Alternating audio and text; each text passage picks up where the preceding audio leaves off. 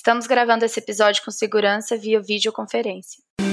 Oi, eu sou a Gabi e esse é o podcast Pretty New Tips. Nossa intenção é ser mais que um e-commerce, e sim uma plataforma de conscientização, onde plantamos uma sementinha do bem com o intuito de gerar um impacto positivo em vocês e no mundo.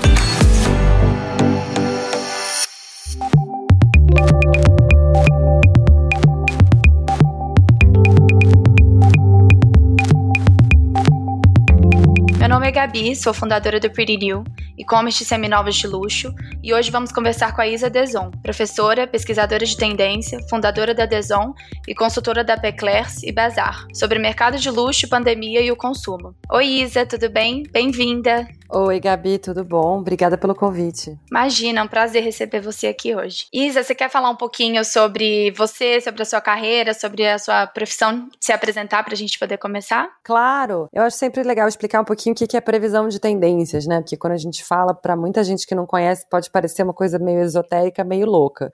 Então, eu claro. começo sempre explicando um pouquinho. Eu sou uma grande curiosa que descobriu, através é, a minha experiência, principalmente com a Peclers, com quem eu tô contribuindo há quase 10 anos, é, a gente consegue, através do mapeamento de comportamentos, deduzir alguns futuros desejos, futuros possíveis, inclusive, né? Que a gente consegue Sim. desenhar estratégias e pensar com um pouco de antecedência. E foi assim que eu me encantei por esse universo da tendência e há seis anos exerço essa profissão aqui no Brasil e hoje em dia através da minha empresa. Você falou de professora, eu dou aula na FAP, dou aula no IED também e meu foco é realmente olhar para como que eu posso promover pensamentos disruptivos que ajudem as pessoas a pensarem fora da caixa. Legal, muito legal. Bem-vinda novamente, obrigada pela sua participação aqui no nosso primeiro podcast. É, então vamos começar a nossa entrevista com a primeira pergunta que a gente preparou para hoje. Qual a função da previsão de tendência em tempos de pandemia? É, eu achei essa esse olhar interessante, porque muito, muita gente me procurou no momento que é, começou o isolamento social, né? Atrás de, não, mas como é que vai ser? E aí o mundo depois da pandemia, e como é que vamos fazer? E eu falava, a gente não vai, durante este momento, fazer previsões, mas o que a gente pode fazer é olhar para todos os estudos que foram feitos até agora, porque quando a gente olha para previsão de tendência, a gente geralmente olha para previsões que contam de 2 a 10 anos, mais ou menos, mais que isso a gente chama de futurismo. Essas previsões feitas há dois anos atrás, cinco anos atrás, dez anos atrás, são extremamente úteis até agora. Então, eu tenho convidado as pessoas a olharem reportes de tendências mais antigos, em vez de focarem muito no que está acontecendo na pandemia agora. Porque o que a previsão de tendência já comentou há dois ou cinco anos atrás está hoje numa espécie de o que eu tenho chamado de lente de aumento que tornou-se a pandemia. Ou seja, se a gente já sentia algumas dores de mercados, e notoriamente a moda, que é o nosso foco aqui e que é parte da minha história, da minha carreira toda, meu, minha grande paixão sempre foi moda, comecei a estudar e trabalhar com isso na adolescência, a gente pode ver que muito do que já vinha discutido ficou cada vez mais tangível e claro hoje em dia. Então, se já se falava de conscientização, de consciência, de sustentabilidade, de preocupação com a produção, de preocupação com o impacto social, tudo isso tá, vamos dizer assim, ampliado, mais evidente. Eu acho com certeza, eu acho que a pandemia o que ela fez foi acelerar todo um processo, né? Tendências que já vinham acontecendo, né? Já estavam no, no processo e caminhando. Exato, e o legal é que a gente pode usar esses, esses arquivos, inclusive,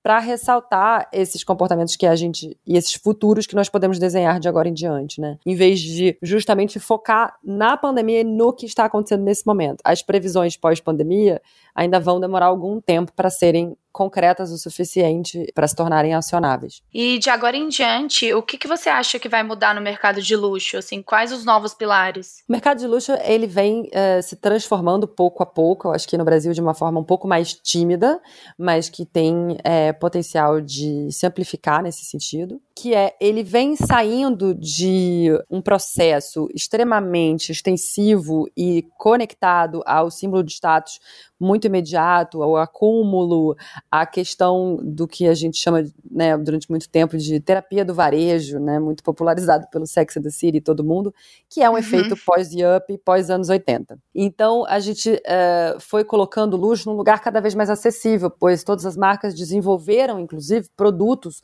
de entrada né, a Hermes acabou de lançar um batom, ou seja, pela primeira vez você vai ter Sim. um produto da Hermes que é bem mais acessível do que, do que se você fosse olhar lá atrás uma cela ou uma bota de montaria, vamos dizer assim. Então o mercado de luxo ele vem passando por uma metamorfose que é muito atrelada a uma busca por sentido, por um novo sentido. A gente percebeu que com a cultura é, da aceleração da internet e do fast, ou seja, dessa necessidade de ter muita novidade o tempo todo, que foi só se multiplicando por causa das redes sociais e dos, dos dispositivos supergalácticos que moram nas nossas mãos agora, porque eu não sei se vocês sabem, mas assim, o, o telefone ele é mais poderoso do que o computador que botou o homem na lua, né? O smartphone. A gente tem esse supercomputador no bolso e o luxo buscou essa tentativa de, de acompanhar e chegar na mesma velocidade. O que é, a gente pode perceber e que certamente já é compreensível hoje é que a gente vai acelerar o retorno que já estava se anunciando aos verdadeiros valores do luxo. Com certeza. Acredito muito nisso também. Então, se a gente falar assim, por exemplo, o que, que são os novos valores do luxo, né?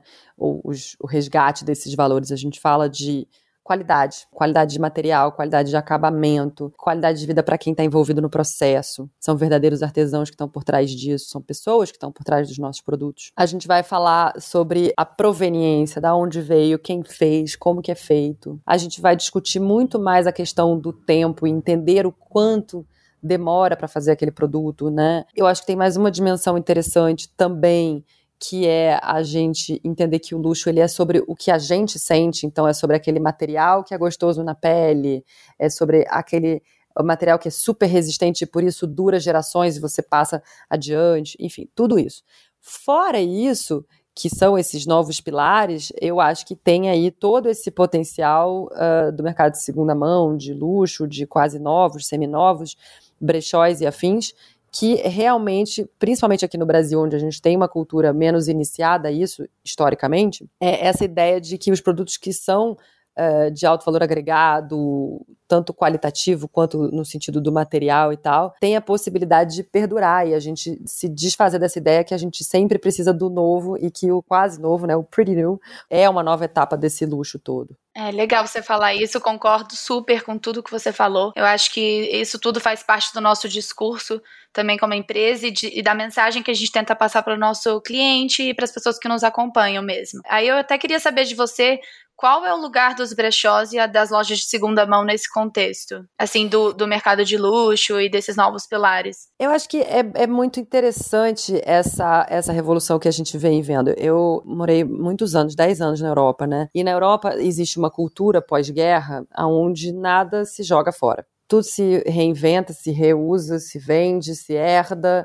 O legal é a peça vivida, a casa vivida, né? Tem uma questão assim de poder se apropriar das coisas que faz parte da história dos produtos, que faz parte da história que as pessoas desenvolvem com as marcas e com a qualidade daquilo que, que eles uh, compram ou daquilo que eles investem, né? Não deixa de ser Sim. um investimento, uma, bol uma super bolsa não deixa de ser um investimento. Então, eu acho que quando a gente olha para o brechó e para as lojas de segunda mão e tudo que vem evoluindo, primeiro que a gente vê um boom enorme no mundo desse horror da saturação de produto que a gente colocou no mundo. Com certeza. A gente tem um, uma ainda uma noção, estou até escrevendo agora um texto sobre isso, é, onde a gente fala sobre jogar fora como se jogar fora existisse fora. Não, não tem fora. Tá tudo não aqui tem fora, é. Uhum. Então, quando a gente fala 150 milhões de peças de roupa são produzidas por ano, ou seja, 8 peças de roupa por pessoa, se a gente contar as 8 bilhões de pessoas, né? Então, assim, a gente vai começar a ver o quanto que é, o excesso vem sendo nocivo para nós, para os mercados e para o meio ambiente. Com certeza. Até porque esse excesso de escolha, excesso de produto, na realidade, ele só gera mais frustração. Porque quanto mais escolhas a gente tem, mais expectativas a gente desenvolve e mais frustrações a gente desenvolve. Tem até um livro que chama Paradoxo da Escolha que fala sobre isso. Eu acho que a gente diante de tudo isso, os brechós e as lojas de segunda mão têm um potencial de dar um segundo significado, segunda vida, ou até quinta vida, de repente, do dependendo do produto, inclusive. Sim. Que a gente consiga dar valor e tornar mais circular todo esse sistema que já produziu muita coisa. Com certeza. E como que a gente vai conseguir entender que o valor da peça não pode ser é, é, exterminado do momento que ela foi a, a, a, adquirida. Ela precisa ela, aquela peça tem um valor que ela vai carregar até realmente ela ficar totalmente inútil. O que pode demorar muito, que hoje mesmo eu estava vendo uma designer que eu adoro fazendo calça de guardanapo em casa, porque ela estava entediada. Então ela estava usando guardanapos antigos uhum. de vinho branco para fazer uma calça. Então, Ressignificando, assim, né? Mudando as suas peças, dando uma nova função, uma nova vida, né? Exatamente. E aí, o que é legal disso, principalmente aqui uh, pra gente no Brasil, é a gente conseguir difundir, né, pessoas como você e, e, e, a sua equipe conseguirem difundir essas ideias e essa questão da gente conseguir dar uma segunda vida, ressignificar e também se livrar do peso de coisas que a gente adquiriu e que a gente não quer mais. E com isso gerar um segundo tipo de economia. Então, é, você consegue gerar lucro, você consegue fazer com que aquele seu produto tenha uma segunda vida financeira também, o que é uma proposta interessante para algumas pessoas, economicamente falando, principalmente no momento de crise, porque às vezes você tem um armário maravilhoso, mas você não está conseguindo é, é, movimentar o seu, o seu trabalho normal hoje em dia. Então, você conseguindo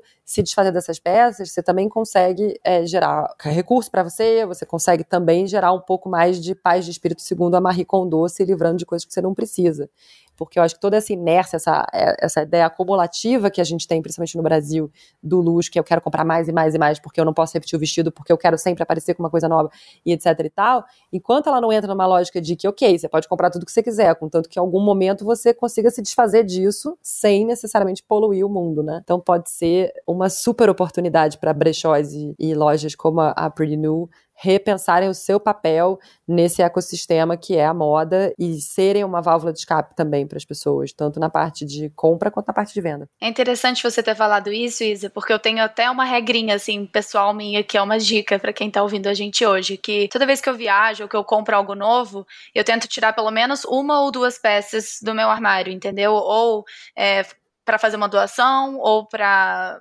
enfim, vender no Pretty New. Eu acho isso muito importante até pra gente não ter essa coisa de acúmulo, acúmulo, acúmulo e a gente olhar pro nosso armário e ver aquele tanto de coisas e que às vezes no momento fazia sentido para você comprar, fazia sentido para você ter, mas depois de um tempo não.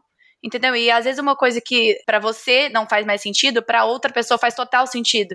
Que às vezes essa pessoa tá na fase que você tava quando você adquiriu a peça, entendeu? Então é, é muito importante é, as pessoas terem esse olhar e saberem que elas podem fazer isso com o armário delas, né? E não esquecerem que a moda é cíclica. Então, eu, que sou uma grande é, é, colecionadora de roupas e acessórios, tenho, assim, calça da minha mãe dos anos 80 que eu cansei de usar porque o mesmo shape voltou anos depois, né?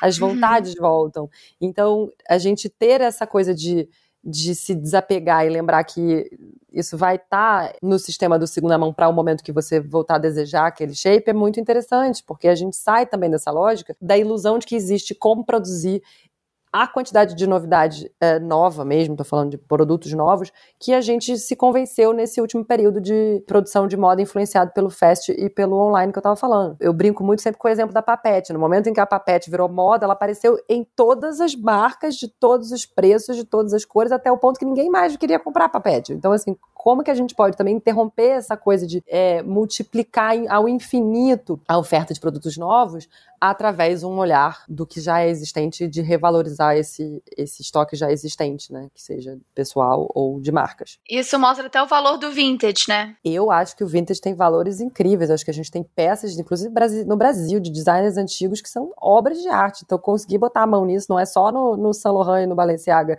antigo, né? A gente Sim. tem estilistas incríveis que tem peças certamente estonteantes que estão aí e que deveriam ser revalorizadas. E eu acho que é isso que é legal legal também que proporciona um espectro dentro do. Aí não sei que você vai dizer melhor que eu, né, Gabi? Mas assim, dentro dessa história do, do segunda mão e dos brechóis, que é você conseguir quase como num mercado de arte falar, não, tem peças que são muito especiais e que não tem nada a ver com o valor é, financeiro, tem a ver com o valor humano que está ali atrás daquela peça, com o quanto que ela foi significativa na história da moda, com o que ela representa do momento em que ela foi colocada no mundo, né, conceituada. Sim, sim. Eu sou extremamente apaixonada por vintage, assim, até foi assim que eu entrei nesse, nesse mundo de segunda mão e foi aí que a minha paixão começou, foi através do vintage mesmo mesmo.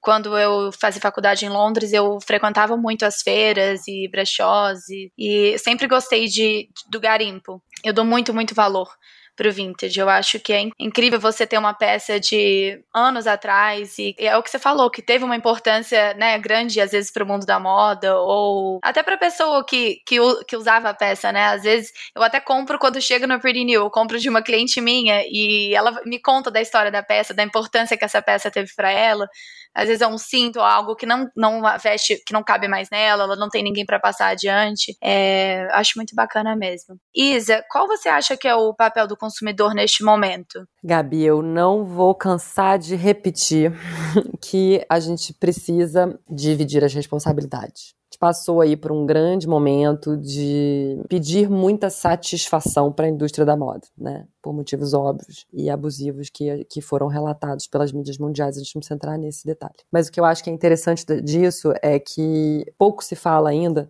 da responsabilidade do consumidor em promover uh, um mercado e um consumo de moda mais uh, responsável, consciente, saudável, sustentável, pode escolher a palavra que preferir. Então, é, a gente fala muito sobre o papel do consumidor uh, cidadão, de entender que todas as nossas decisões de compra elas são atos com uma relevância que afeta o coletivo. Né, que a gente chama de atos políticos, e eu gosto de precisar que a gente quer dizer isso como que é o seu impacto no coletivo, porque são as suas escolhas, desde todos os produtos que estão em volta de você, todos os produtos que você adquire, que vão realmente mandar sinais e moldar né, a demanda dos mercados. E na moda, é, a gente ainda encontra muito essa atitude desconexa entre não, não estou de acordo com o sistema, porém continuo consumindo como se nada houvesse. Sim. Acontece muito mesmo. Então eu acho super interessante a gente ver as iniciativas como a Pretty New que trazem justamente novas opções para consumidores, em que você pode pensar assim, eu consigo dar mais vida ao que existe e não necessariamente propagar a eterna produção que vem usando muitas vezes de forma abusiva os nossos recursos finitos e naturais. Então, é, assim como, obviamente, toda a questão de mão de obra e etc., que tem por trás da indústria da moda. Então, eu acho que o papel do consumidor hoje é pensar bem e comunicar através das suas escolhas que mundo que ele deseja ver amanhã.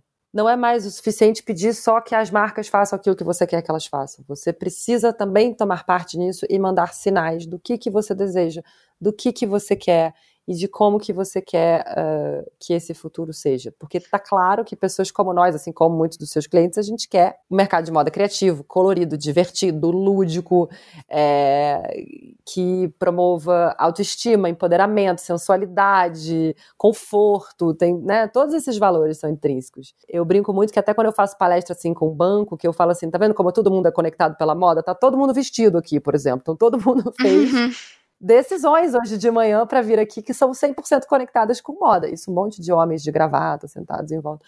Então, assim, então é, o papel do consumidor é realmente entender e comunicar através da sua, do seu poder de compra que mundo que ele quer amanhã. É, até porque as marcas fazem aquilo que o cliente quer, né? Exatamente, o mercado ele reage à demanda. Então, assim, se a gente é, continua consumindo exacerbadamente sem consequência, a gente está é, tá comunicando para o mercado que a gente está disposto a pagar qualquer preço para ter o que a gente quer. Por qualquer preço, eu não estou falando de qualquer valor financeiro, estou falando de qualquer preço humano, sim, é, ecológico, sim. ambiental, né? Então eu acho que é muito por aí. Todas as nossas pesquisas apontam esse enorme crescimento de consciência né, despertar da consciência, na verdade. Se, apontam essa, essa consciência que se desperta em pessoas do tipo, ah, então se eu comprar do local, quer dizer que eu posso fazer esse padeiro aqui da esquina sobreviver que não, não sobreviveria sem mim. E aí a gente começa a ver que todos nós somos pedacinhos de um ecossistema muito maior. E isso é uma das poucas coisas positivas que a situação atual tem ajudado a esclarecer. Que todos nós somos partes de uma grande uh, família interconectada no nível mais invisível. Sim, com certeza. É um questionamento que tem que partir do consumidor, né? Assim, é, eu acho que a gente, a gente faz de tudo para que o cliente se torne mais consciente e consiga pensar nisso tudo ao comprar um produto no, no nosso site, com certeza.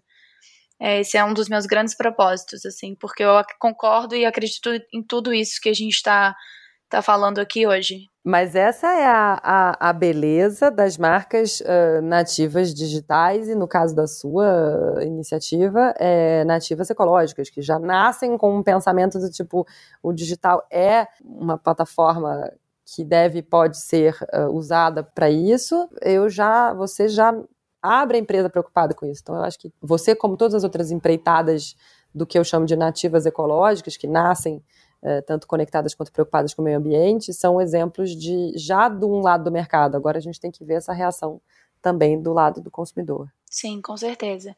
Você quer complementar com alguma coisa, Isa? Alguma coisa que a gente deixou de falar? Ah, eu acho que a gente deve é, aproveitar essa, esse momento para olhar com mais carinho. Eu, eu, eu, sei que esse é um exercício meu antigo, mas para olhar para mais carinho por todas as peças e histórias de moda que a gente tem dentro dos nossos armários, ver por que, que eles estão lá, quais são as histórias que eles lembram a gente, que momentos que a gente passou com aquilo, entender o que, que faz sentido manter. E, e realmente faz, aproveitar esse momento para fazer uma reflexão crítica sobre o seu comportamento de consumo, para que a gente possa promover mudanças positivas para todos juntos. Acho que seria a minha, minha única mensagem a mais. Ai, legal. Tem alguma dica para você dar para os nossos ouvintes? Ah, dicas eu acho que é sempre lembrar que, que o mais divertido de, de brincar com moda é a possibilidade de você criar com uma mesma peça ou um mesmo armário uma quantidade imensa de, de looks diferentes. E eu acho que quem está em casa também não ter medo de brincar com o seu próprio armário, com brincar com usar a moda com um pouco mais de leveza do que ela estava sendo usada até agora, sabe? Um pouco menos dessa necessidade de parecer com outra pessoa e um pouco mais do que, que você acha que pode ser divertido. Usar ela em casa hoje como um passatempo pode ser uma forma terapêutica também, eu acho. Eu tenho feito muito isso. Eu tenho apelidado os meus looks. De manhã eu falo, hoje eu tô meio inspirada pelo tararã. Hoje eu tô meio, hoje eu tô no caso meio como de garçom, por exemplo. Ah, demais. Então, usar de uma forma lúdica, porque as coisas estão muito sérias, estão muito pesadas, o clima está muito pesado, a moda nasceu para ser é, uma forma da gente se expressar, uma forma da gente se divertir, uma forma da gente moldar o corpo e criar várias fantasias e vários personagens. É uma forma até da gente se sentir bem, né, Isa? É uma forma da gente se sentir bem, de levantar o ânimo, alto astral. Eu acho que faz toda a diferença para mim, pelo menos, principalmente agora durante a pandemia, tirar o pijama, colocar uma roupa que eu me sinta confortável, mais bonita, né? Eu acho que isso mexe muito com, com o nosso ego também. Ah, sim, mexe com a nossa autoestima, mexe com também a questão, como eu falei, super sensorial, né? O, o digital é mara, mas assim, a roupa, ela tá na pele, então é, o tecido gostoso agora é importante para você se sentir abraçado, né? O conforto aliado à estética é importante para você não se sentir largada, né? E a gente tem muita, muita sorte, só para concluir, né? Nós somos a primeira geração de mulheres que temos roupas verdadeiramente confortáveis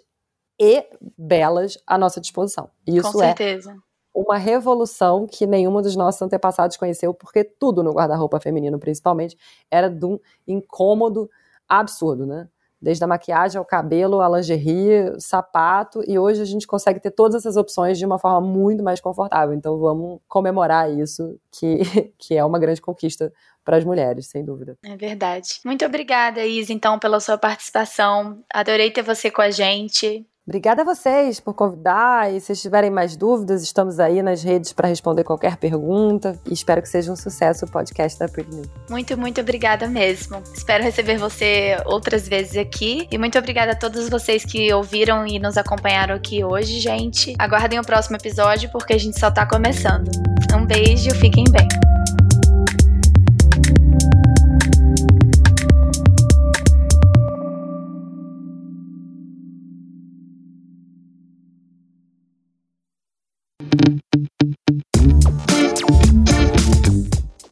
Podcast é editado por Guilherme Baldi.